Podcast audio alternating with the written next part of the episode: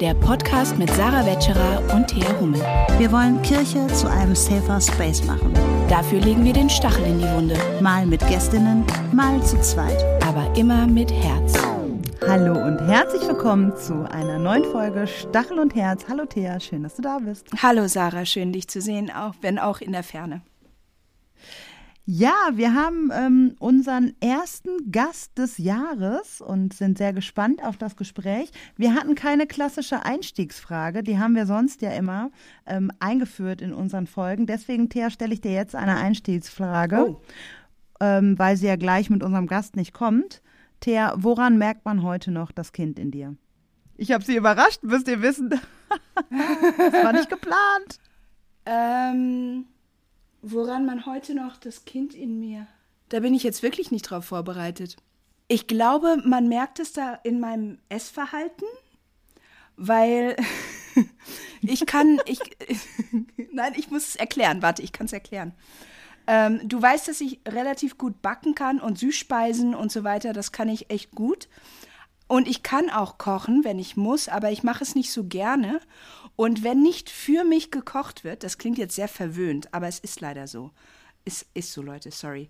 Wenn nicht für mich gekocht wird, also in, in der Regel ist es mein Mann, der für uns kocht, oder wenn meine Mutter oder, oder sonst wer, dann esse ich wirklich sehr, habe ich ein sehr schlechtes Essverhalten. Ich esse dann irgendwie so wild äh, Kraut und Rüben durcheinander, aber keine zusammenhängenden Mahlzeiten. Und das ist so ein bisschen äh, sehr kindisch, finde ich. Und es ist auch nicht ganz unproblematisch, aber daran erkennt man das Kind. Jetzt musst du das die ist, Frage auch beantworten. Ja, das ist interessant, weil auf Essverhalten wäre ich jetzt nicht gekommen, aber ich könnte zum Beispiel auch süßes Mittagessen, ne? Ähm, ja, ja, genau. Also ich esse dann Reibekuchen mit Apfelmus, genau. äh, Zimt, äh, Milchreis. Das kann für mich eine volle Mahlzeit als Mittagessen sein. Mir fehlt da nichts. Richtig. Und ich esse dann auch, ich habe dann auch keine geregelten Esszeiten und so weiter, wenn das nicht vorgegeben wird durch die Person, die für mich kocht. Das Aber das Kind in mir merkt man auch bei mir, weil ich, ähm, ich kann extrem albern sein. Ähm, so sehr, dass selbst unser älteres Kind mittlerweile sagt, Mama, so mit den Augen rollt und sagt, oh peinlich. Ja. okay, aber zurück zur Folge. Schön. Jetzt haben wir auch unsere Einstiegsfrage hier im Intro ähm, äh, untergeordnet, damit die nicht fehlt in unserem Podcast. Wir hatten ein ganz fantastisches Gespräch mit Professor Dr. Karim Feriduni. Er ist äh, Professor für Didaktik der sozialwissenschaftlichen Bildung an der Ruhr-Universität Bochum, dazu später mehr. Seine Forschungsschwerpunkte sind Rassismuskritik in pädagogischen Institutionen, Schulforschung und politische Bildung in der Migrationsgesellschaft und diversitätssensible Lehrerinnenausbildung, Lehrerinnenbildung. Er ist äh, zudem Mitglied in äh, mehreren ähm, Gremien, er berät die Bundesregierung, hat Preise gewonnen. Äh, schaut euch seine Bio gerne online an. Er hat auch ganz, ganz viel veröffentlicht, ist an ganz, ganz vielen Studien beteiligt und erzählt uns, hat uns heute ähm, aus seiner Forschung erzählt, aus seiner langjährigen ähm, Expertise. Und es war ein sehr, sehr spannendes äh, Gespräch und überhaupt nicht langweilig, wenn man so an äh, Lehrer und, und Unis und Profs und so weiter denkt, denkt man manchmal. Unsere Podcast-Folgen so sind nie langweilig. Ja, Thea. nein, aber bei dem Thema denkt man vielleicht, äh, es könnte vielleicht ein bisschen trocken sein, weil man sich so ein bisschen zurückversetzt fühlt in die Echt? eigene Schulzeit. Könnte man meinen, sag ich doch. Glaube ich Könnte gar nicht. man meinen. Also, weil wir sind ja wirklich, alle zur Schule gegangen. Ja, und ich hatte auch nicht nur langweilige Lehr LehrerInnen, aber manchmal denkt man das vielleicht. Aber wirklich, Leute, bleibt dran. Es war super spannend und Karim kann auch komplexe Themen einfach super cool und gut und verständlich und unterhaltsam erklären. Und ich bin sehr froh, dass er bei uns war. Und was ich auch noch richtig, richtig gut fand, das sind auch Fragen, die häufig so in Seminaren und so aufkommen.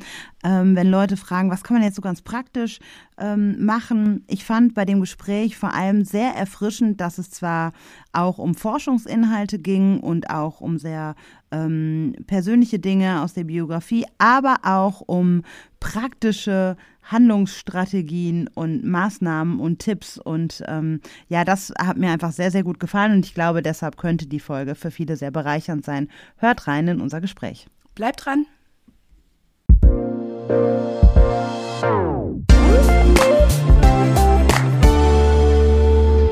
Ja, Karim, da bist du auch schon. Herzlich willkommen. Schön, dass du bei Stachel und Herz bist.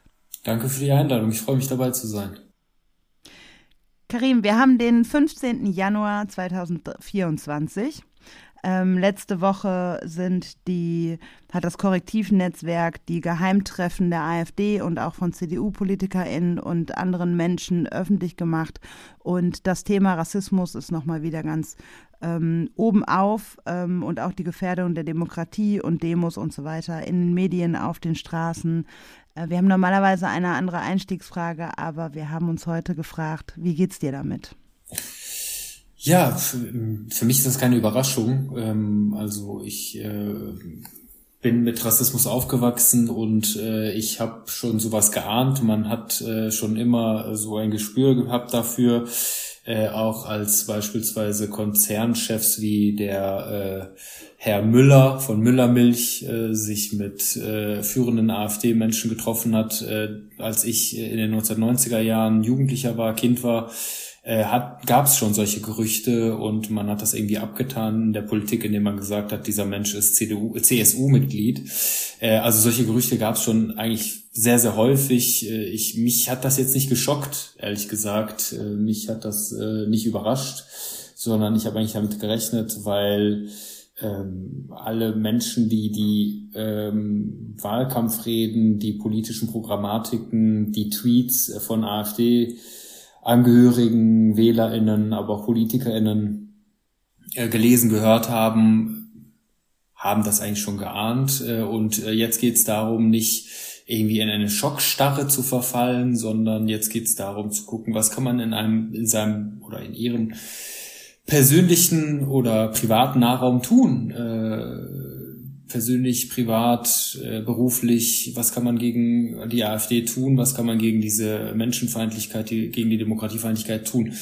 Ähm, ich werde auch heute nach unserem Gespräch mit einigen WissenschaftlerInnen noch äh, Gespräche führen, um zu gucken, was wir leisten können. Und ich find's gut, damit ich jetzt nicht mit äh, so, so negativ aufhöre, äh, ich find's gut, ähm, dass äh, sehr viele Menschen bereits jetzt schon demonstriert haben. Also sehr viele mhm. Leute sind auf die Straße gegangen in unterschiedlichen Städten äh, und haben dagegen äh, protestiert. Das ist ganz, ganz wichtig äh, für viele, viele Menschen in unserer Gesellschaft. Das ist ganz, ganz wichtig für, dass die sich gegen die AfD positionieren. Ähm, denn ich glaube, es geht jetzt darum, die demokratischen Werte unserer Gesellschaft zu verteidigen. Ja, das fand ich auch sehr ermutigend, die Bilder zu sehen aus den unterschiedlichsten Städten in Deutschland, wo die Leute auf die Straße gegangen sind. Okay, jetzt waren wir aber schon sehr im Thema drin, was auch gut ist. ähm, aber wir lernen auch gerne ähm, die Menschen ein wenig kennen, die in unseren Podcast kommen. Und das ist eigentlich die Frage, die unsere GästInnen am meisten herausfordert, weil wir laden ja ExpertInnen zu bestimmten Themen ein, wie auch dich heute. Ähm, aber die Frage, was sind drei Facts über dich, die man nicht googeln kann? Ich weiß nicht, ob die dich auch herausgefordert haben, ähm, aber wir sind gespannt auf deine drei Facts. Eigentlich hat mich das nicht herausgefordert, weil ich glaube, die äh, Wissenschaft in Deutschland ist so ein bisschen, äh, redet immer über andere Menschen, aber die ist, äh, die Wissenschaftlerinnen sind nicht bereit, über sich selber zu reden. Äh, ich halte das so für schwierig, sich nicht über sich selber zu sprechen, weil man ja auch als Mensch wahrgenommen werden will und nicht nur als Wissenschaftler. Also drei Facts, die man nicht googeln kann. Ähm, also ich liebe äh, Thermalbäder. Äh, ich mm. singe gerne im Auto vor und nach Vorträgen. Und zwar sehr, sehr laut, am liebsten Whitney Houston. Äh. Und äh, der dritte Punkt, ich dusche zweimal am Tag, weil ich äh, sehr gerne frisch in den, Start, äh, in den Tag starte und auch frisch ins Bett gehe. Ob man das wissen will oder nicht, Vor weiß ich nicht. Also Aber ihr habt mich ja gezwungen. Ich bin sehr froh, das jetzt zu wissen. Vor allem den Whitney Houston Fun Fact. Vor allem das Duschen, ne? Richtig.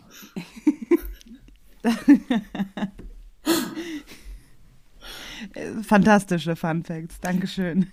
Sehr gerne. Ich finde ja auch, ich habe letztens noch mal einen äh, Film gesehen, wo Whitney Houston mitgespielt hat. Ähm, bessere Sängerin definitiv als Schauspielerin, aber sie hat auch ein paar richtige Banger als Filme gehabt. Kennt ihr The Preacher's Wife? Ich weiß nicht, wie er auf Deutsch hieß. Da spielt sie eine Fahrfrau ähm, und Denzel Washington spielt einen Engel, der auf die Erde geschickt wird, um ihrem Mann, also dem, dem Pfarrer einer Gemeinde zu helfen. Ein, ein Traum ah, von einem doch. Film. Fantastisch. Mhm. Muss ich mir angucken.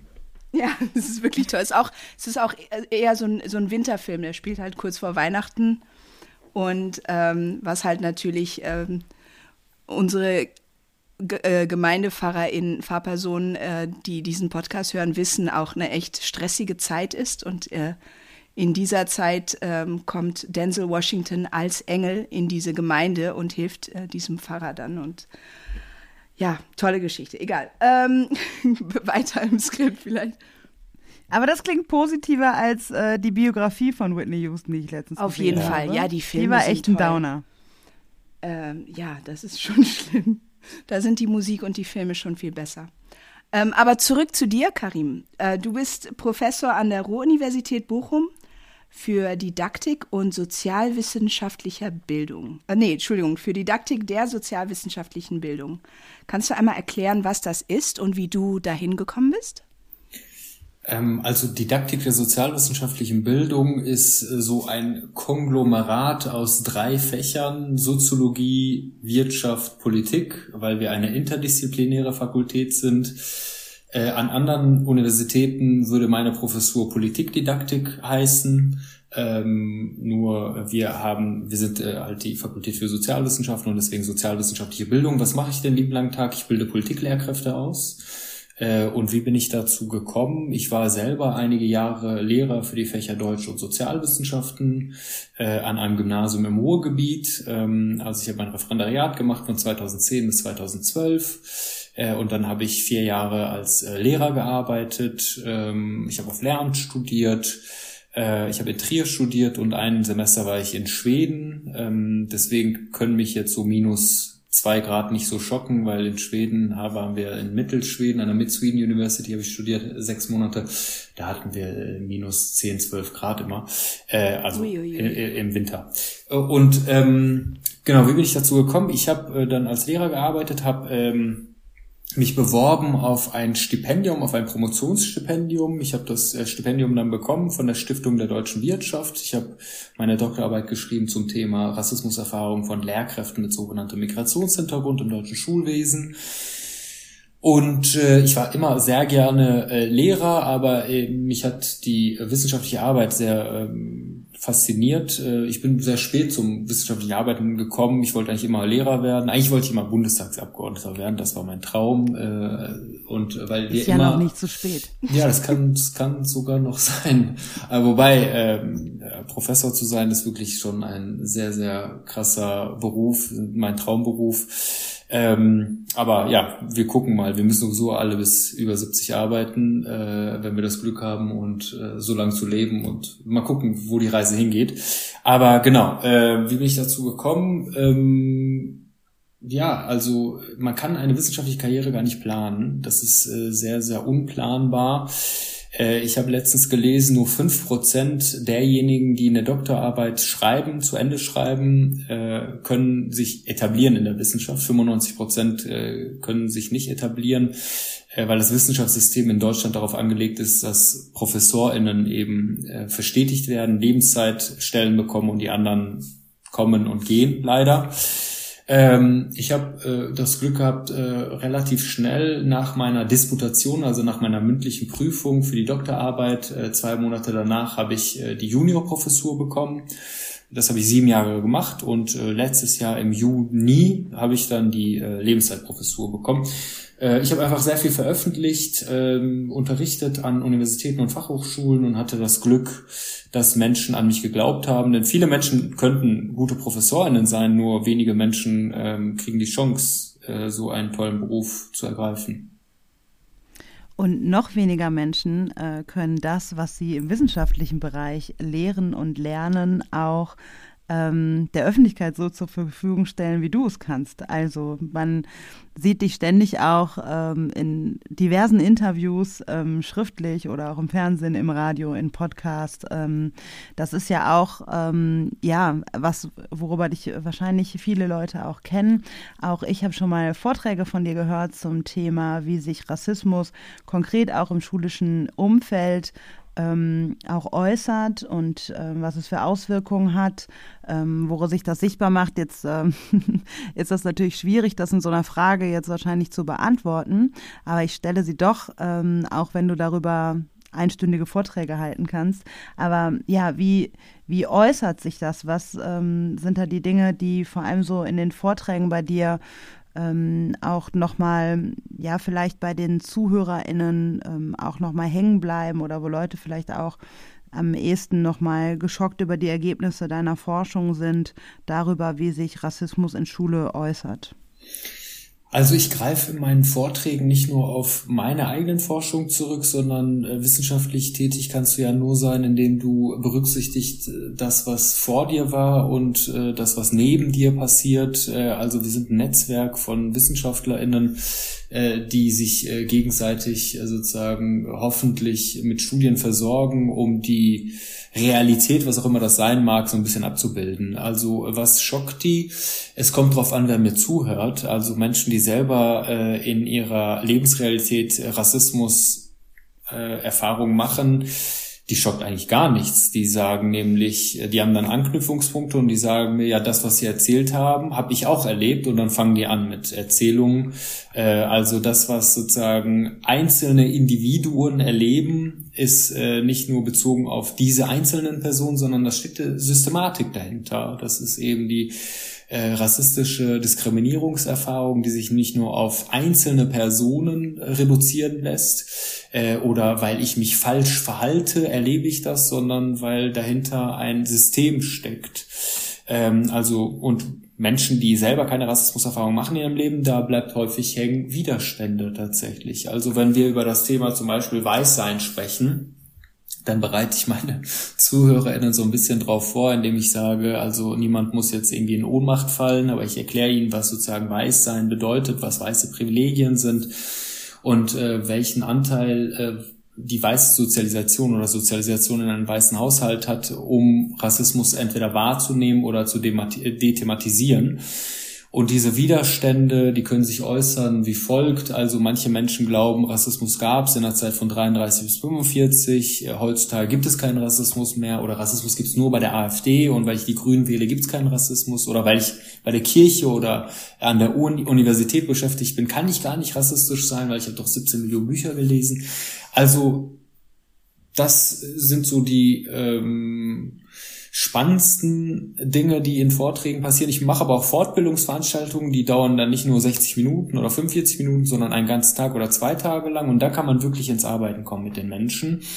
Und was ich erlebe ist, es gibt in einer Gruppe von 20, 30 Leuten immer ein, zwei, die mir hinterher beweisen wollen in der Diskussion, dass es keinen Rassismus gibt. Oder die sagen mir dann, das habe ich auch letztens erlebt, äh, ich war vor kurzem, äh, der letzte Vortrag war an einem Gymnasium in Köln und da habe ich eine Stunde Vortrag gehalten, eine halbe Stunde Diskussion und äh, als sich der erste Mensch direkt gemeldet und meinte so, ja, also ich habe jetzt auch gar nicht geklatscht, weil sie den Vortrag gehalten haben. Ich fand das irgendwie total befremdlich, weil ich habe eine andere Meinung.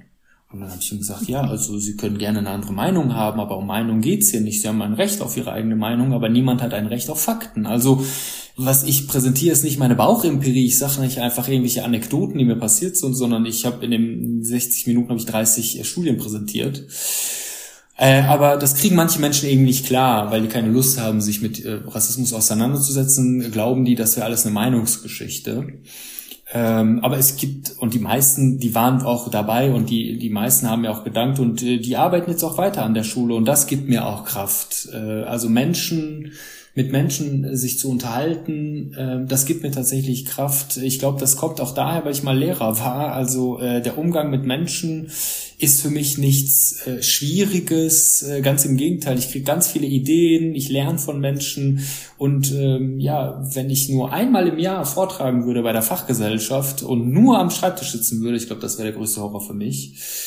Ähm, und deswegen mache ich auch äh, ne, Interviews, Podcasts und so weiter, aber ich glaube, dass wir, also wir müssen diejenigen, die eine inklusive Idee, diversitätssensible Idee von unserer Gesellschaft haben, die, wir müssen mit den Menschen sprechen, die vor Ort sich betätigen, weil die Rechten, die haben Narrative, äh, die die sozusagen hinausposaunen. Äh, nur wir brauchen auch eigene äh, Ideen über das friedliche Zusammenleben und äh, da sollten wir uns nicht scheuen, meiner Meinung nach in Schulen zu gehen oder mit Menschen zu sprechen, Fortbildungsveranstaltungen zu, äh, durchzuführen.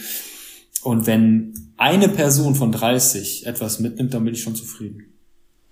Mhm, also ja, geht mir tatsächlich geht mir tatsächlich auch so, dass ich äh, gemerkt habe, dass ich zum Beispiel in den Weihnachtsferien jetzt, da gab es ja, darüber haben wir auch in der letzten Podcast-Folge gesprochen, das Interview zu den Sternsingern und die Evangelische Zeitung hatte dich ja auch noch interviewt, Karim. Ähm, und genau mit diesem Zitat haben sie auch ihren Post dann ähm, auch, äh, das war so der Aufhänger des Posts, ne? jeder kann seine Meinung haben, aber wir sprechen hier über Fakten, das hattest du auch in dem Interview ja gesagt. Und ich muss sagen, dass es mir genauso ging, wie du gerade beschreibst, dass ich, wenn ich nur auf Social Media bin oder nur irgendwie für mich, dann ähm, ist das lang, also dann könnte man ja manchmal denken, auch wenn ich sehr viel positive Rückmeldungen auch digital bekomme, ist das häufig so, dass mir, das habe ich letzte Woche, als ich dann wieder auch Veranstaltungen hatte und Menschen begegnet bin, mit Menschen in Dialog getreten bin, ähm, auch nach den, nach diesen Geheimtreffen, die äh, vom Korrektivnetzwerk da aufgedeckt worden sind, dachte ich, ja, wie schön das ist, mit Menschen in Kontakt zu treten und wie wertvoll das ist und wie viel mir das gibt, dass ähm, Menschen auch kommen, dass natürlich gibt es Menschen wie ähm, von dem Mann, von dem du gerade berichtet hast, der dann nicht geklatscht hat und so, die gibt es auch in der Kirche immer wieder. Ähm, die gibt es wahrscheinlich überall in der Gesellschaft. Ähm, aber es gibt auch sehr, sehr viele Menschen, die ein ernsthaftes Interesse haben, was dazu zu lernen und verändern zu wollen. Und da merke ich genauso, da konnte ich mich gerade in deinen Worten sehr, sehr wiederfinden, ähm, wie kraftspendend das auch ist. Sorry, Thea, jetzt du. Mm, es sei denn, Karim will noch was sagen. Alles gut. Ich wollte nämlich fragen, du, äh, du also es ist ein systematisches Problem. Äh, du gehst auch in die Schulen. Es ist ein, es ist etwas, was Lehrkräfte erleben, aber vor allem auch Kinder. Äh, vor allem, wenn man bedenkt, dass über 40 Prozent der Kinder eine internationale Familiengeschichte haben, muss Rassismus ja ein Thema sein. Aber gleichzeitig denke ich daran, auch in vielen anderen Bereichen sind Schulen nicht ganz so up to date. Ähm, wie gewappnet sind die Schulen denn von den, von den Lehrplänen her, von, der, ähm, von den pädagogischen Ansätzen her, ähm, überhaupt ja, bereit für dieses Thema, bereit sich mit diesem Thema auseinanderzusetzen, mit diesem systematischen Thema, wie geht Schule auch als Institution mit diesem Thema um in deiner, in deiner Erfahrung? Also wir haben drei große Lehrstellen, äh, wenn es um das Thema Rassismus an Schulen äh, geht. Äh, die erste Lehrstelle ist, äh, dass wir Lehrkräfte äh, nicht gut aus oder fortbilden zu diesem Thema. Also es gibt meiner Meinung nach keine grundständige, grundständige ähm, Ausbildung zum Thema Rassismuskritik an Schulen, da müssen wir ansetzen. Wir brauchen tatsächlich Professuren äh, mit dem Schwerpunkt Rassismuskritik und Lärmstudium. Ähm, das haben wir nicht. Ähm, ich, wenn ich darüber nachdenke, wie viele ProfessorInnen sich mit dem Thema Rassismuskritik und äh, Lehramt befassen, dann fallen mir so 12, 13 Namen ein in Deutschland. Das ist viel zu wenig. Also wir können da nicht von einer flächendeckenden Ausbildungssituation sprechen, weder in der ersten Phase in der Universität noch in der zweiten Phase im Studienseminar. Das ist der erste Punkt. Der zweite Punkt sind Unterrichtsmaterialien. Wir haben ganz viele äh, wissenschaftliche Untersuchungen, äh, zum Beispiel vom Georg-Eckert-Institut für internationale Schulbuchforschung oder von Elina Mama oder auch von uns als unabhängigen Expertenkreis Muslimfeindlichkeit, äh, Schulbuchstudien, die darauf verweisen, dass äh, Rassismus tatsächlich reproduziert wird in den Schulbüchern Und das Problem diesbezüglich ist, auch im digitalen Zeitalter im Jahr 2024 gilt das Schulbuch als zentrales Instrument für die Lehrkräfte, um ihren Unterricht zu strukturieren. Und äh, der zweite Aspekt ist, äh, SchülerInnen nehmen äh, das, was im Schulbuch steht, häufig als ultimative Wahrheit wahr. Wir wissen, es gibt keine ultimative Wahrheit, aber da das Schulbuch äh, von vielen Menschen legitimiert wurde, ähm, also auch von der Landesregierung beispielsweise oder vom Schulministerium, und auch von der Lehrkraft, die das letztlich benutzt, um ihren ähm, Unterricht zu strukturieren, glauben viele SchülerInnen alles, was in den Schulbüchern drin steht. Und wenn wir uns das Afrika-Bild beispielsweise anschauen oder wenn wir uns anschauen, äh, wie werden jüdische Menschen äh, dargestellt in den Schulbüchern. Also wir haben beispielsweise an meinem Arbeitsbereich drei Jahre geforscht zum Thema Antisemitismus an Schulen. Wir haben keine Interviews geführt mit Lehrkräften, sondern wir haben äh, geguckt, was machen die Lehrkräfte eigentlich in ihrem Unterricht. Wir haben Unterricht beobachtet drei Jahre und wir haben auch Unterrichtsmaterialien entwickelt und analysiert.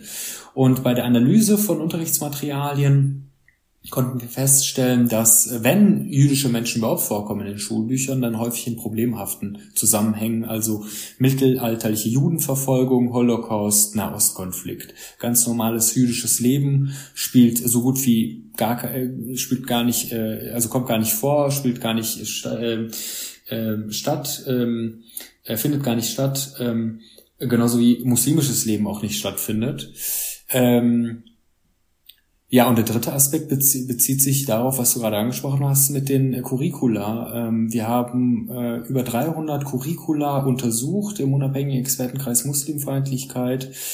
Äh, wir haben uns nämlich angeschaut, ähm, kommt überhaupt Islamfeindlichkeit, Muslimfeindlichkeit, antimuslimischer Rassismus in den äh, Lehrplänen vor? Und äh, wir konnten feststellen, dass das in keinem einzigen äh, Curriculum explizit genannt wird. Das heißt, äh, wir müssen uns da fragen, wie können eigentlich die Lehrkräfte etwas unterrichten, was gar nicht im Lehrplan vorkommt.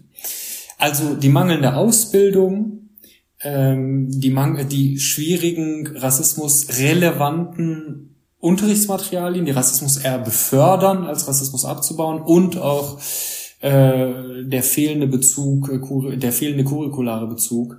Äh, das sind die drei Punkte, die das so schwierig machen in der Schule über Rassismus zu sprechen. Und dann kommen eben auch solche Sachen von Lehrkräften wie, ja, wir sind eine Schule ohne Rassismus, bei uns gibt's das gar nicht. Oder äh, der Anteil von äh, SchülerInnen mit sogenanntem Migrationshintergrund, mit internationaler Familiengeschichte liegt an unserer Schule bei 70 Prozent. Wir können gar nicht rassistisch sein. Und das ist Quatsch.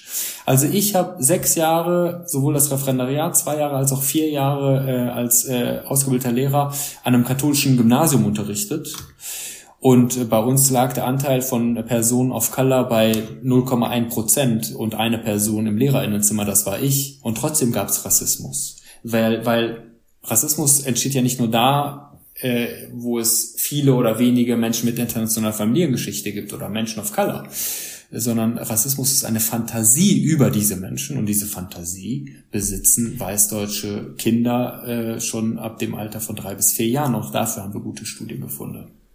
Kannst du vielleicht noch mal ganz kurz erklären, weil diese Frage kam ähm, letztens auch noch mal irgendwo auf in der Veranstaltung bei mir, ähm, dass Menschen dann auch dazu neigen oder gesagt haben, naja, aber wenn jetzt der Anteil von Menschen mit internationaler Familiengeschichte ähm, oder der Anteil von ähm, People of Color sehr, sehr hoch ist, äh, dann kann es ja gar keinen Rassismus geben. Also auch die umgekehrte Form dessen.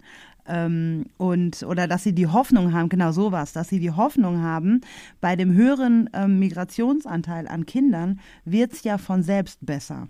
Ja, das, das ist äh, leider Quatsch. Ähm, also, ähm, weil auch äh, Menschen mit internationaler Familiengeschichte natürlich Rassismus äh, internalisiert haben. Also wenn ich meine eigene äh, Kindheit hier darstellen kann, ich habe sehr, sehr nette Eltern, ich liebe sie und sie lieben auch mich, aber ich bin beispielsweise mit Sätzen aufgewachsen wie äh, wir sind Perser, wir sind ganz was anderes als Araber und Türken, wir sind auch Akademiker, wir sind äh, hier nicht zum Arbeiten hingekommen, damit wir Arbeiter sind, sondern äh, ihr müsst eigentlich auch studieren, so wie wir im Iran studiert haben. Wir mussten hier hinkommen, wir sind nicht freiwillig hingekommen aufgrund von politischen äh, äh Schwierigkeiten ähm, oder wenn meine Verwandten sich über das 2000, 2500 Jahre alte Persische Reich unterhalten, spielt das Leben von Afro-IranerInnen, die seit 2500 Jahren unterdrückt werden, gar keine Rolle. Also da weiß ich auch, welche weißen Anteile mir mitgegeben worden sind, wie meine Familie sich identifiziert, sowohl auf, in Bezug auf Klassismus als auch in Bezug auf Rassismus.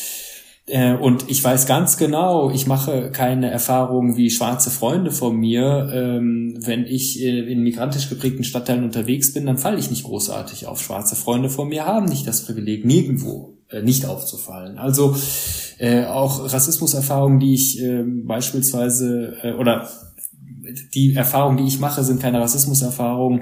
Äh, zum Beispiel in der Türkei begegnen mir Menschen anders, wenn ich im Urlaub bin, als meinen schwarzen Freundinnen. Und wenn wir zusammen Urlaub machen, dann sehe ich auch die abwertenden Blicke von Menschen, die in Deutschland Rassismuserfahrungen machen, äh, aber irgendwo anders in der Mehrheit sind und dann sich rassistisch sozusagen verhalten. Ähm, die Schulhofsituation ist ja die folgende es geht ja nicht nur um äh, Maximilian, weißdeutsche Familie, macht Kofi äh, mit einem ghanaischen Background runter, sondern äh, die Situation auf dem Schulhof ist ein bisschen komplett, äh, komplexer. Also da ist zum Beispiel Hakan äh, in einer sunnitischen, muslimischen Familie aufgewachsen, der weiß ganz genau, im sunnitischen Kontext oder im türkischen Kontext ist er, äh, sein Leben ist mehr wert als das Leben von jesidischen Menschen äh, oder von äh, IranerInnen wissen ganz genau, äh, weil Rassismus ihnen das beigebracht hat, dass sie mehr wert sind als afghanische Menschen. Äh, also Rassismus kommt ja nicht nur zwischen weißdeutschen Menschen und schwarzen Menschen vor, äh, sondern äh, wir sind alle in der äh, rassismusrelevanten Matrix verortet.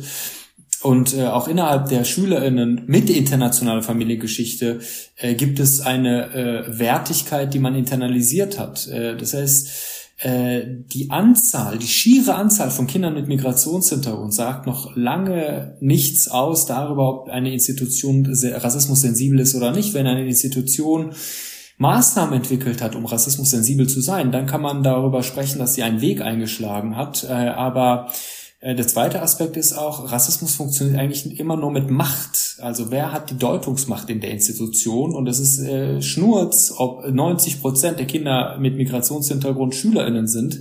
Es kommt darauf an, wer sind die Lehrkräfte, wer ist der Direktor, wer ist die Direktorin, wer hat die Macht in der Institution. Und da haben immer noch weißdeutsche Menschen die Macht und reproduzieren ganz viel Rassismus. Also nur weil jemand eine internationale Familiengeschichte hat, heißt das nicht, dass er oder sie Kompetenzen besitzt, um adäquat über Rassismus zu sprechen. Denn Rassismuskritik ist nichts Angeborenes, sondern das ist eine Kompetenz, die man erworben hat. Also ich hoffe nicht, dass ihr mich eingeladen habt, weil ich im Iran geboren bin, sondern ich hoffe, dass ihr mich eingeladen habt, weil ich mich seit äh, sehr vielen Jahren mit dem Thema beschäftige und trotzdem dazu lerne äh, und mir auch bewusst bin, welche rassismusrelevanten Dinge mir beigebracht worden sind.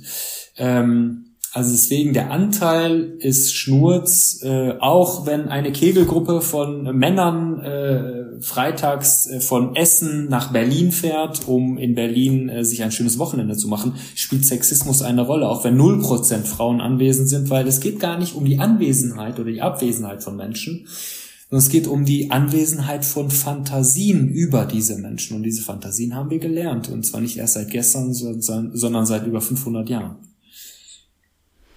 Ich hatte das Vergnügen, einen Vortrag von dir zu besuchen, hier in Wuppertal. Und äh, dort hast du ähm, eine Studie vorgestellt, du hast mehrere Studien vorgestellt, aber eine hast du vorgestellt, wo äh, Lehrkräfte auch befragt wurden und ein prozentueller Anteil gesagt hat, dass sie bereits rassistische Erfahrungen selbst erlebt haben, also auf ihre Person bezogen und ein prozentualer Anteil gesagt hat, habe ich noch nie erlebt in meinem Arbeitsalltag. Und daraufhin hast du ähm, mehrere Zitate vorgestellt, wo Lehrkräfte Situationen beschrieben haben in ihrem Arbeitsalltag, die, wo alle im Raum auch äh, wirklich gesagt haben, okay, das war richtig krass rassistisch, was die da erlebt haben. Und später hat sich dann herausgestellt, hast du das aufgelöst und hast gesagt, diese Zitate stammen von denjenigen, die gesagt haben, dass sie keinen Rassismus ähm, erlebt haben in ihrem Arbeitsalltag. Und das fand ich so erschreckend, weil das sind ja die Erwachsenen in diesem Kontext. Und äh, sie, äh, sie waren noch nicht mal Also sie haben noch nicht mal den Rassismus ähm, erkennen können, den, der an sie selbst gerichtet war oder den sie selbst erlebt haben und sind deswegen wahrscheinlich auch längst nicht so ähm, ausgestattet oder gewappnet oder haben längst nicht so diese Kompetenz, wie du es genannt hast, ähm, das auch in der Schülerschaft zu erkennen und auch zu thematisieren und zu bearbeiten und damit umzugehen. Genau, also und da müssen wir uns fragen, wie können eigentlich Menschen, die mir von rassistischen Erfahrungen berichtet haben, aber die ähm, im Fragebogen angegeben haben und auch nach dem Interview angegeben haben, Rassismus habe ich nie erlebt, wie können diese Menschen, die selber nicht mal in der Lage sind, Rassismus zu identifizieren, mit den Schülern einen Unterricht machen zum Thema Rassismus. Das können die nämlich nicht. Und das ist jetzt, ich, mir geht's nicht in meiner Arbeit darum, Menschen einzureden, wie rassistisch sie sind. Das ist sowieso blöd.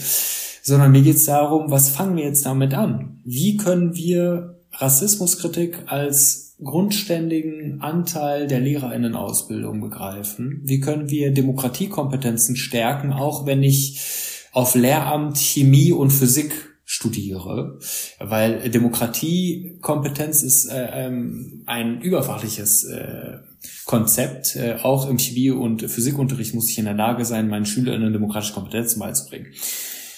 Also diese Studie ähm, ist meine Doktorarbeit gewesen, aber auch vor mir äh, haben Menschen diesen Befund herausgefunden, dass Menschen zwar von Rassismus berichten, aber gleichzeitig sagen, nee, Rassismus habe ich nie erlebt. Und das war eben der Stein des Anstoßes, um Dethematisierungsstrategien herauszuarbeiten. Also eine Dethematisierungsstrategie ist beispielsweise zu vergessen oder zu verleugnen oder zu sagen, ja, äh, ihr müsst euch einfach nur gut genug integrieren Ihr müsst das Kopftuch weglassen, andere Sprache nicht sprechen und dann akzeptieren euch, euch die richtigen Deutschen als vollwertige Lehrkräfte beispielsweise. Also Assimilation beispielsweise wäre auch eine Strategie. Und dann sage ich nicht, dass die eine Strategie besser ist als die andere. Äh, da nehme ich gar keine Wertung vor, denn Humor kann für die eine eine Strategie sein, zurückziehen kann eine für andere Personen eine Strategie sein. Ich äh, habe das einfach nur dargestellt. Ähm, und ich glaube, dieser Befund sollte uns sensibilisieren in Bezug darauf, dass eben, was ihr gesagt habt, dieser Anteil von Menschen mit internationaler Familiengeschichte da würde ich sagen, also okay, wenn der Anteil von Lehrkräften mit internationaler Familiengeschichte bei ungefähr so 30 Prozent liegt, das ist nämlich der kritische Wert, der die, äh, den die äh, Organisationssoziologie uns so vorgibt. 30 Prozent Anteil von Menschen, ob Frauen oder Queere oder internationale Familiengeschichte, egal, da verändert sich schon was in der Institution. Aber da sind wir schon noch längst nicht so weit. Im Lehrerinnenzimmer ist der Anteil nicht 30 Prozent. Übrigens kann euch auch niemand sagen, wie hoch der Anteil von Lehrkräften mit Migrationshintergrund ist oder Lehrkräften of Color ist, weil das nicht abgefragt wird. Ähm, bei SchülerInnen haben wir gute Zahlen. Je jünger, desto höher der Anteil von Kindern mit Migrationshintergrund. Bei den unter Fünfjährigen reden wir nicht mehr von 40 Prozent, äh, sondern von äh, 50 bis 70 Prozent, je nach Standort. Also ähm, lange Rede, kurzer Sinn. Äh, wir brauchen äh, Kompetenzen, die wir Lehrkräften vermitteln, äh, weil häufig äh, haben die eine Bauchempirie, äh, sagen einfach irgendwas, äh, ohne großartig nachzudenken. Auch diejenigen, die Rassismuserfahrung machen tatsächlich.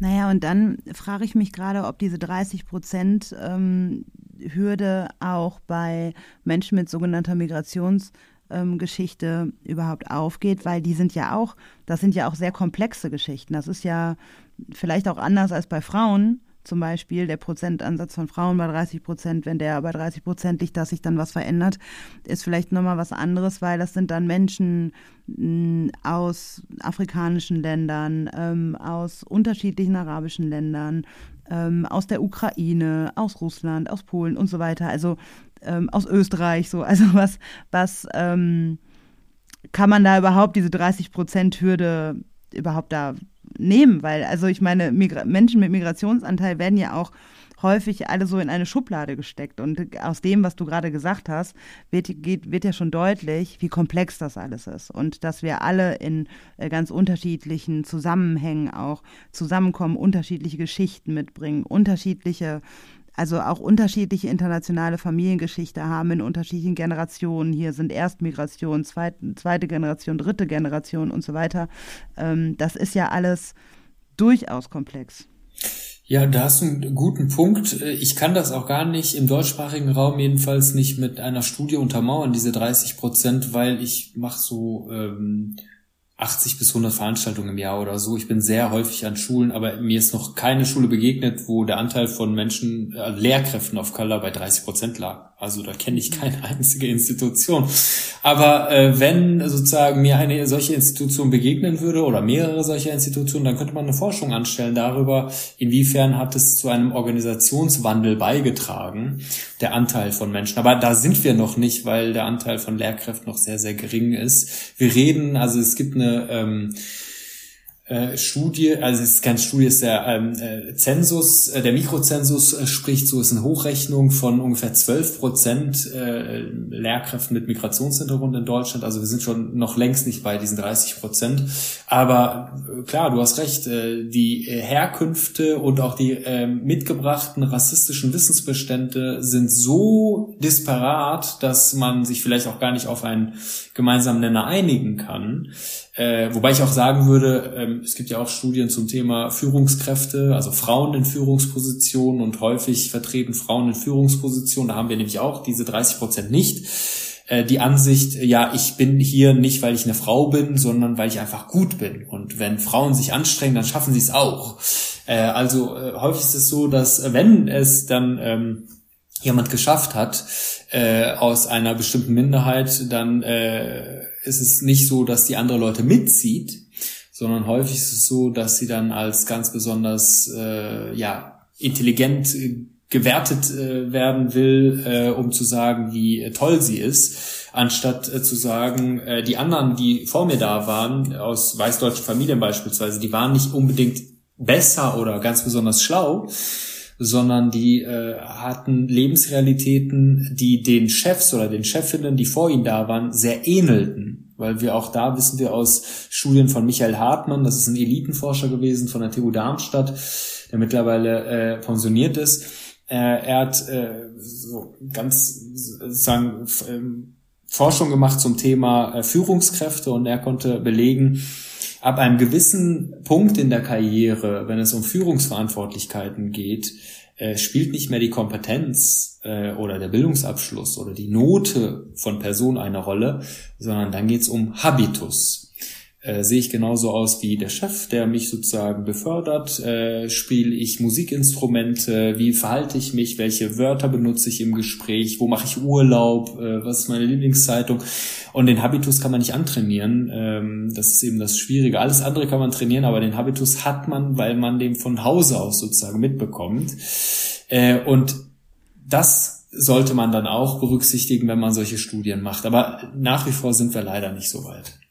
Ich muss so lachen, weil ich sehe so die Leitungsebene in der Kirche und das ist, das ist schon, ähm, ja, also meine äh, anekdotische Empirie aus der Kirche belegt das, was du gerade sagst.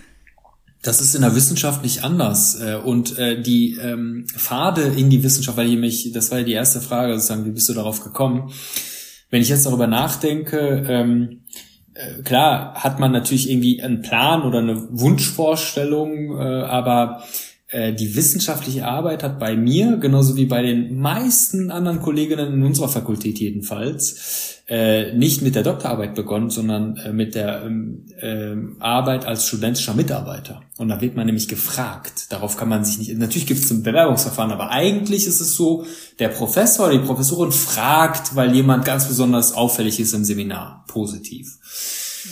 So, das war in meinem Fall äh, auch so äh, und ich würde, auch dafür gibt's meiner Meinung nach keine Statistik, aber jedenfalls an unserer Fakultät, als ich so rumgefragt habe, haben die allermeisten gesagt, ja, ich war auch studentischer Mitarbeiter. Also wer wird gesehen, bei, also welches Potenzial wird erkannt und wie kriegt man es hin, Menschen ähm, die zum Beispiel als Erste in ihrer Familie studieren, wozu ich nicht gehöre zum Beispiel, ähm, ähm, in diese wissenschaftliche äh, Tradition äh, einzuführen. Und äh, häufig ist es so, ähm, da passieren die dollsten Dinge. Ich, sag, ich nenne jetzt keine Namen, es geht auch gar nicht um Namen, aber äh, ich habe mich letztens mit einem Kollegen unterhalten Und es ging auch um einen Forscher auf Color und der meinte so, ja, äh, also toll, wie der sich so hochgearbeitet hat und der ist bestimmt der Erste in seiner Familie, der studiert hat und jetzt hat er eine Professur und dann habe ich ihm gesagt, sein Vater ist Arzt, also äh, der kommt aus einer akademischen Familie. Aber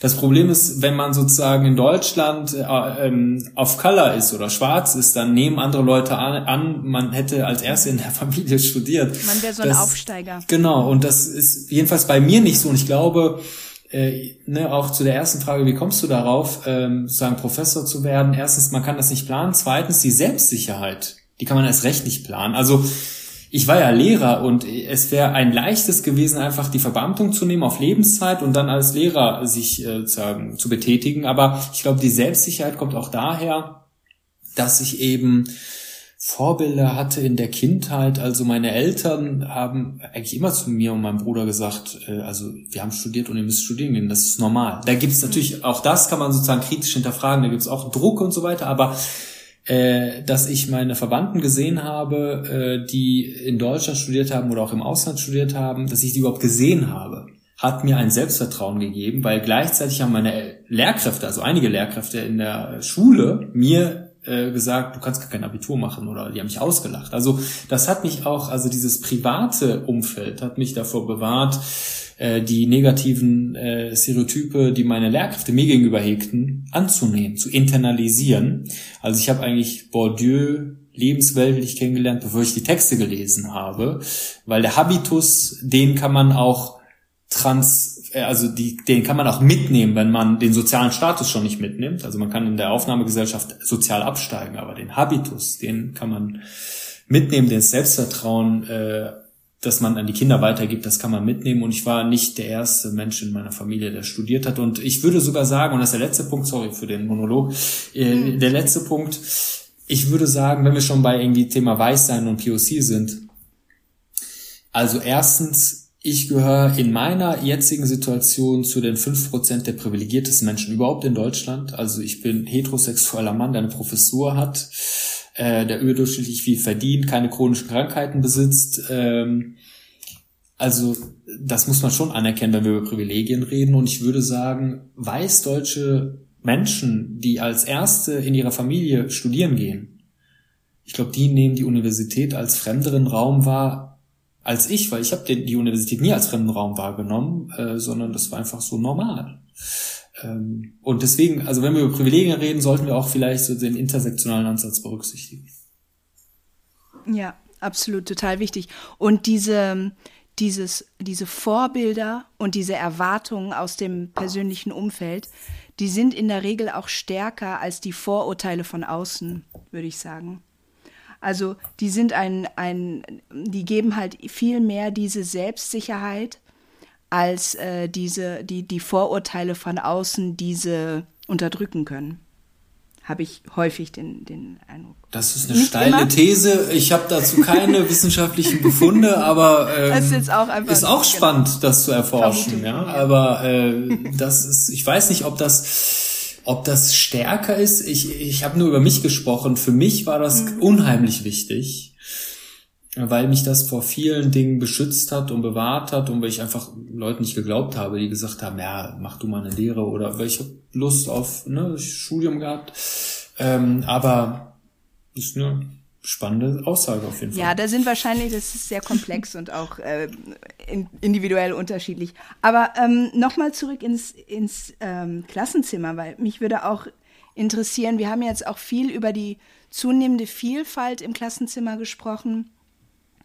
Und da verändert sich ja an sich einfach auch der Unterricht oder auch der Umgang auch mit, mit, mit aktuellen Themen. Also ich weiß, als ich, ich war zum, zum Beispiel auch an einem katholischen Gymnasium und war auch eins der ganz ähm, wenigen, ich glaube, in meinem, in, meinem, in meinem Jahrgang waren, glaube ich, von 130 waren, glaube ich, zwei oder drei ähm, SchülerInnen of Color und ich war eine davon. Und ähm, aber aber jetzt heutzutage, ich weiß nicht, wie es jetzt an meiner ehemaligen Schule aussieht, aber grundsätzlich an deutschen Schulen, wenn diese, wenn die Vielfalt vor allem in der Schülerschaft, aber nach und nach, auch wenn es noch längst nicht erreicht ist, auch ähm, bei den Lehrkräften zugenommen hat, da ist ja auch, egal wie der Lehrplan ist, der Umgang damit muss sich ja verändert haben auch, oder? Also auch ähm, wie Fächer wie Politikwissenschaften unterrichtet werden oder Geschichte oder Geo oder Erdkunde, ähm, vielleicht Erdkunde nicht so sehr, aber aber sozialwissenschaftliche Fächer ähm, und auch der, wie ich weiß, dass wir damals auch immer zum Beispiel am ähm, Tag nach dem 11. September, da ging es äh, 2001, da ging es an dem Tag in der Schule um nichts anderes. Also mhm. wir haben nur, auch im Biologieunterricht, wir haben nur darüber geredet mit ähm, äh, im, im, im Unterricht, weil das einfach so krass war für uns. Wie ist das, wie verändert sich das heute, wenn die Schülerschaft so divers ist, ähm, mit Themen wie ähm, der 7. Oktober oder, oder überhaupt das Thema Nahostkonflikt ähm, und auch Unterricht wie Sozialwissenschaften, Politik, Geschichte und so weiter? Ja, das ist ähm, eine spannende äh, Frage, ähm, wobei ich sagen würde, dazu gibt es eigentlich eine unspannende Antwort. Es kommt nämlich drauf an. Es kommt drauf an, inwiefern die SchülerInnen ähm, ihre Bedürfnisse in den Unterricht auch hineintragen können. Denn was ich beobachte, ist trotz der veränderten SchülerInnenschaft, äh, ist das Bildungssystem sehr, sehr resistent, was Wandel anbelangt. Und ich würde sagen, ähm, die Motoren des Wandels der Institution Schule sind nicht die Lehrkräfte, sondern es sind die SchülerInnen. Es kommt darauf an, wie die Schüler, äh, die Lehrkräfte den SchülerInnen zuhören, ob sie den Wandel mitmachen oder ob sie sich auf das starre System fokussieren. Es gibt ganz viele, ganz tolle Lehrkräfte. Es gibt aber auch das Schulsystem, was seit 100 Jahren fast nicht verändert wurde. Und über die Bildungspläne, über die Ausbildung von Lehrkräften äh, und über das Schulmaterial haben wir ja gerade schon gesprochen. Also es, ist, es wäre ein leichtes für Lehrkräfte eigentlich alles zu übersehen, was die SchülerInnen gerne besprechen äh, möchten. Ähm, also auf der einen Seite haben wir ganz viele SchülerInnen, die sich für äh, diversitätssensible Dinge interessieren. Wir haben aber ähm, ganz viele Lehrkräfte, die von vielen Dingen gar keine Ahnung haben. Ähm, und das kann man am Beispiel sehen, zum Beispiel, also dieses Beispiel ähm, Tauben im Gras, äh, eine Schullektüre in Baden-Württemberg, Gegenstand des Zentralabiturs, Jasmin Bland, eine schwarze Lehrerin, die gesagt hat, ich möchte das nicht unterrichten, das Buch, weil in diesem Buch kommt sehr häufig das N-Wort drin vor. So, also die Schülerinnenschaft ist divers. Da gibt es sicherlich sehr viele schwarze Schülerinnen, die genauso betroffen sind äh, wie Jasmin Blunt. Äh, wobei ich sagen würde, äh, wenn das N-Wort fährt, sind auch weiße Menschen betroffen. Die sollten sozusagen ihre Betroffenheit erstmal ähm, darstellen und äh, das sollte ja Gegenstand des Unterrichts sein, warum nicht nur Jasmin Blunt als schwarze Lehrerin betroffen ist, sondern auch weiße Menschen, weil das N-Wort auch was mit weißen Menschen macht. Aber gut. Ähm, nur wie kam es eigentlich dazu, dass das Buch als Unterrichtslektüre empfohlen worden ist? Da müssen wir über Machtstrukturen sprechen und die ähm, Resistenz äh, der Institution Schule in Bezug auf Rassismus, äh, der thematisiert wird. Ähm, wir müssen uns fragen, ähm, das Schulministerium hat natürlich eine ähm, Gruppe von Menschen damit beauftragt, Schullektüren auszuwählen. Und diese Gruppe hat sehr viel Macht. Und in der Gruppe gab es scheinbar niemanden, äh, der gesagt hat, hoppla, wir können das nicht unterrichten, weil in dem Buch kommt hundertmal das N-Wort drin vor. Das heißt, äh, die Gruppe, die die Macht hat, hat häufig keinen Sensus, was überhaupt Rassismus ist und was nicht, äh, weil die das einfach nicht sieht oder als normal betrachtet. Und dann müssen eben äh, die SchülerInnen in Baden-Württemberg dieses äh, Buch über sich ergehen lassen. Also die Machtzentren der Institution Schule die sind noch nicht äh, so äh, weit, äh, um sich zu verändern. Tatsächlich, gibt es äh, widerständige Positionen. Aber äh, ich glaube, es wird zunehmend schwierig, rassistische Dinge aufrechtzuerhalten, weil die Schülerinnenschaft Motoren der Veränderung ist.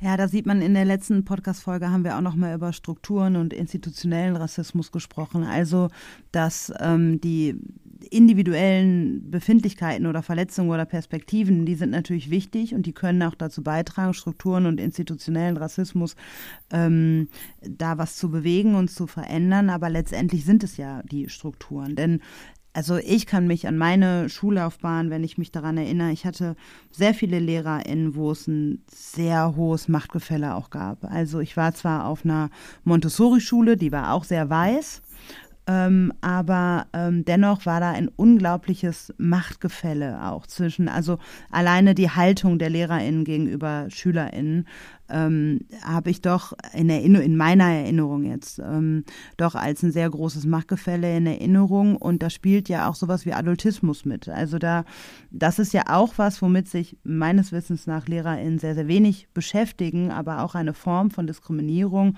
die auch dieses Machtgefälle mit aufrechterhält und worüber, glaube ich, in der Ausbildung auch sehr wenig gesprochen wird. Und ähm, das das, die Probleme kommen ja auch, soweit ich das so mitkriege, auch auf, dass gerade über Social Media können sich ja mittlerweile SchülerInnen viel besser über Rassismus und Rassismuskritik auch ähm, äh, Wissen aneignen, jetzt mal jede Form von Wissen. ähm, mhm. Das ist ja auch irgendwie nicht strukturiert.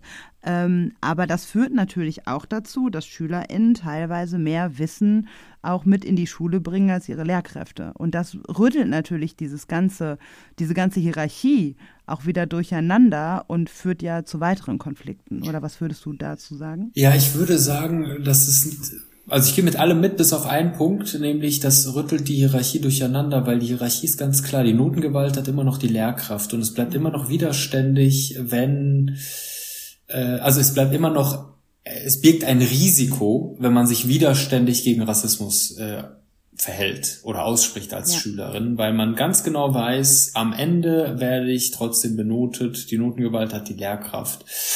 Ähm, ich, also ich, mir begegnen auch viele Lehrkräfte in den Fortbildungsveranstaltungen, die mir sagen, ja, also eigentlich ist Social Media das Problem. Dann sage ich, nee, also Social Media ist nicht das Problem, weil viele äh, Kinder äh, auf Color, schwarze Kinder werden empowered durch soziale Medien, äh, weil in, im linearen Fernsehen äh, gibt es sehr wenige Menschen auf Color oder schwarze Menschen, die zu sehen sind. Äh, und wenn dann in schablonhaften äh, ja, Sichtweisen als Drogendealer und so weiter.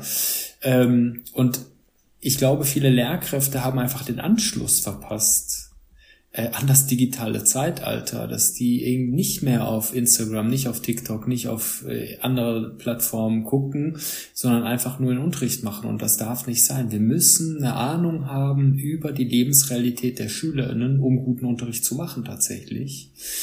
Und äh, deswegen brauchen wir auch eine gute digitale ähm, oder eine gute Ausbildung in Bezug auf digitalisierungsspezifische Inhalte tatsächlich.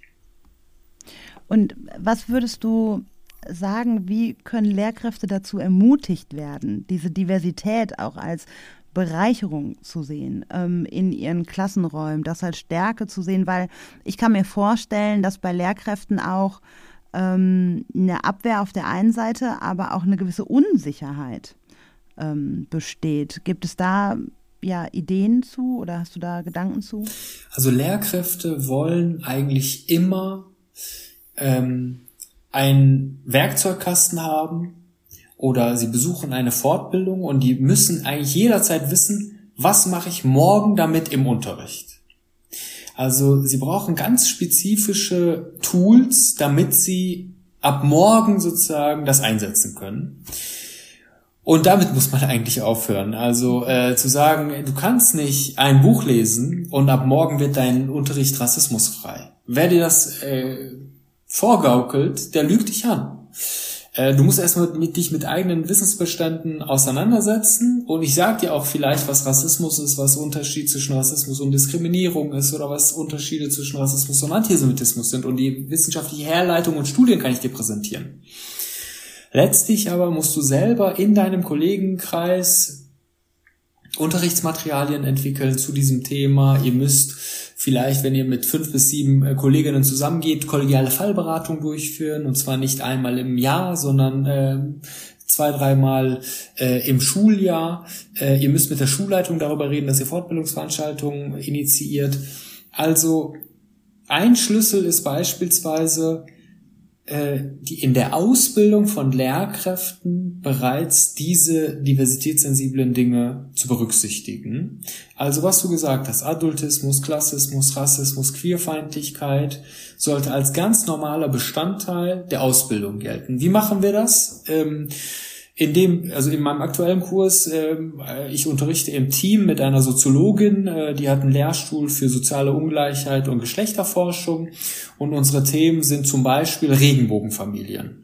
Dann geben wir den Text rein zum Thema Regenbogenfamilien und dann begleiten wir die damit die Unterricht entwickeln zum Thema Regenbogenfamilien. Wie kann man in der neunten Klasse Regenbogenfamilien darstellen?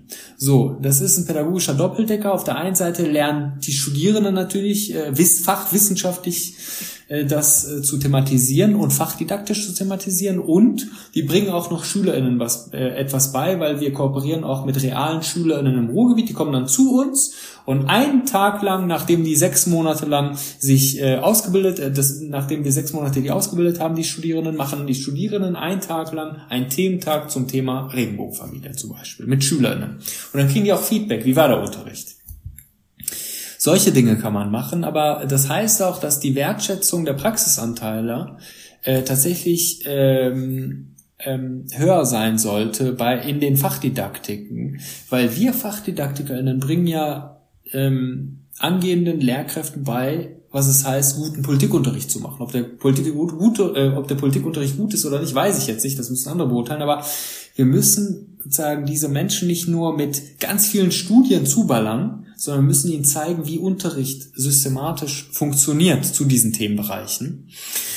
Und wir haben uns darauf spezialisiert, ähm, damit überhaupt Menschen zu uns kommen, äh, also SchülerInnen zu uns kommen. Wir haben uns auf Themenbereiche äh, spezialisiert, die es nicht in Schulbuch, äh, Schulbüchern gibt ähm, Regenbogenfamilien, äh, Racial Profiling gehört dazu. Also ganz viele unterschiedliche Aspekte, alternative Wirtschaftsmodelle, Kapitalismuskritik, das sind so diese Themen. Ähm, und ich glaube, dass das dazu führen kann, dass äh, Lehrkräfte einsehen, was habe ich davon, wenn ich rassismuskritischen Unterricht mache. Das müssen Lehrkräfte begreifen. Was habe ich davon? Was, wie, inwiefern macht es meinen Unterricht besser, wenn ich Rassismus nicht reproduziere, sondern Rassismus widerständig begegne. Und darauf geben wir den Antworten. Ähm, und ich glaube, das könnte eine Möglichkeit sein, dass Lehrkräfte den Mehrwert begreifen. Aber es ist häufig schon zu spät, wenn Lehrkräfte ausgebildet worden sind äh, und dann 30 Jahre im Beruf sind und dann hältst du einen Vortrag 60 Minuten und willst ihnen was zum Thema Rassismus beibringen. Kann funktionieren, muss aber nicht. Äh, es ist besser in der Ausbildung. Dann meldet sich jemand dann meldet sich jemand und sagt, ich habe nicht geklatscht, weil. Ich habe eine andere Meinung. genau.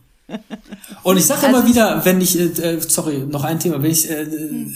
noch eine Sache, wenn ich äh, Professor für Brückenbau wäre und 60 Minuten zum Thema Brückenbau vortragen würde, da würde niemand sich hinstellen und sagen, ah, sorry, ich habe eine andere Meinung zum Thema Brückenbau. Ja, wie willst du die Brücke bauen?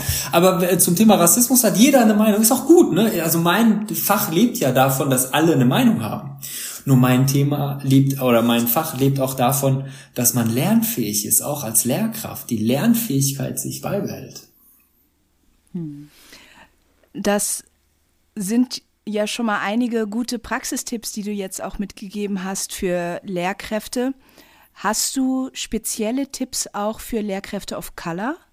Also wie kann auch eine Empowerment-Strategie für die aussehen, die sie vielleicht auch weitergeben können, also die sie für sich anwenden können, aber auch weitergeben können an, an SchülerInnen? Das wäre ein Punkt gewesen. Äh, besucht Empowerment-Workshops. Das ist sozusagen ein Punkt. Äh, also Phoenix e.V. aus Duisburg macht ganz tolle Empowerment-Workshops, macht ganz tolle Antirassismus-Workshops äh, für weiße Menschen, aber auch Empowerment-Workshops für schwarze Menschen und Menschen of Color. Ähm, Empowerment von SchülerInnen, da habe ich vielleicht eine Meinung, äh, die nicht so ähm, toll ankommt, weil ich glaube nicht daran, dass die Schule ein Safe Space ist. Also ich glaube nicht, dass ähm, Lehrkräfte ihre Schülerinnen empowern können. Also wir können Rassismus sensibel sein. Ob weiß oder auf Color, okay. Wir können Rollenvorbilder sein. Als Lehrkraft auf Color kann ich vielleicht meinen Lehr äh, SchülerInnen auf Color signalisieren, hört mal, äh, ich bin da, deswegen könnt ihr es auch. Und ihr könnt nicht nur Lehrkraft werden, sondern ihr könnt auch Schuldirektorin werden oder Professorin werden. Weil wir brauchen alle Rollenvorbilder und häufig ist es so, also ich bin in den 1990er Jahren aufgewachsen, da gab es keine, also in meiner Schule gab es keine Lehrkräfte auf Color und ich dachte so, ob ich das auch werden kann, weiß ich nicht. Ähm, aber Safe Space und Empowerment äh, hat seine Grenzen, weil ich verstehe Empowerment, das ist ein bewertungsfreier Raum, in dem Menschen zu finden sind, die einen geteilten Erfahrungsraum besitzen. Geteilter Erfahrungsraum, da kann man sagen, okay, Lehrkraft macht Rassismuserfahrung, SchülerInnen machen Rassismus. Aber bewertungsfreier Raum ist das nicht, weil ich kann euch heute vielleicht einen guten Unterricht zum Thema Rassismus darstellen, aber ich bewerte euch in der nächsten Klassenarbeit. Das ist kein bewertungsfreier Raum. Die Machthierarchie verschwindet nicht. Deswegen, also Safe Space und Empowerment habe ich meine Zweifel. Aber Rollenvorbilder, äh, okay, wenn, ich würde immer Menschen raten, Lehrkräfte raten, holt euch ähm, Expertise von außen rein, äh, kooperiert mit außerschulischen PartnerInnen, äh, die machen, Phoenix e.V. macht ganz tolle Workshops äh, für Jugendliche zum Thema Empowerment, äh, weil das auch so ein abgeschlossener Raum ist, ein bewertungsfreier Raum ist ähm, und danach kann man sozusagen Unterricht machen und das flankieren. Aber Empowerment ist schwierig tatsächlich. Hm, danke. Ähm, abschließend würden wir gerne von dir wissen, was du dir wünschst für Institutionen wie Schule oder vielleicht auch für die Kirche? Kirche habe ich so wenig Ahnung, deswegen äh, ihr seid die Experten. Nimm die Schule. Äh, eine Empfehlung für die Kirche ist, die sollen eure Bücher lesen. Aber Schule ist, ähm, also eine Empfehlung ist, äh, bei den pädagogischen Tagen nicht nur zum Thema Digitalisierung die Lehrkräfte fortzubilden, sondern in Bezug auf ungleichheitsrelevante Themen. Rassismus, Sexismus, Alkoholismus und so weiter.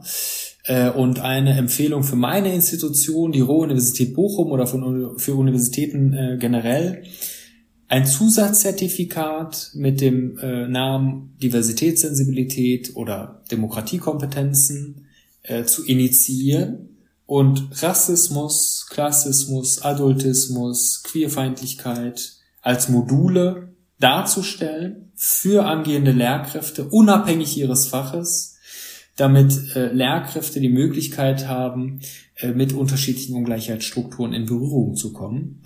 Das würde ich Lehrkräften und Schulen raten.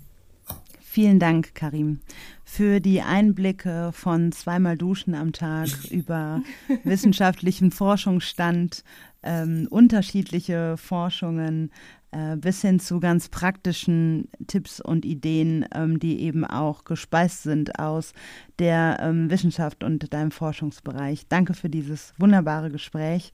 Ähm, Thea, magst du noch was? Genau, und euch auch vielen, vielen Dank fürs Zuhören und bis zum nächsten Mal. Danke, Karim. Tschüss. Dankeschön.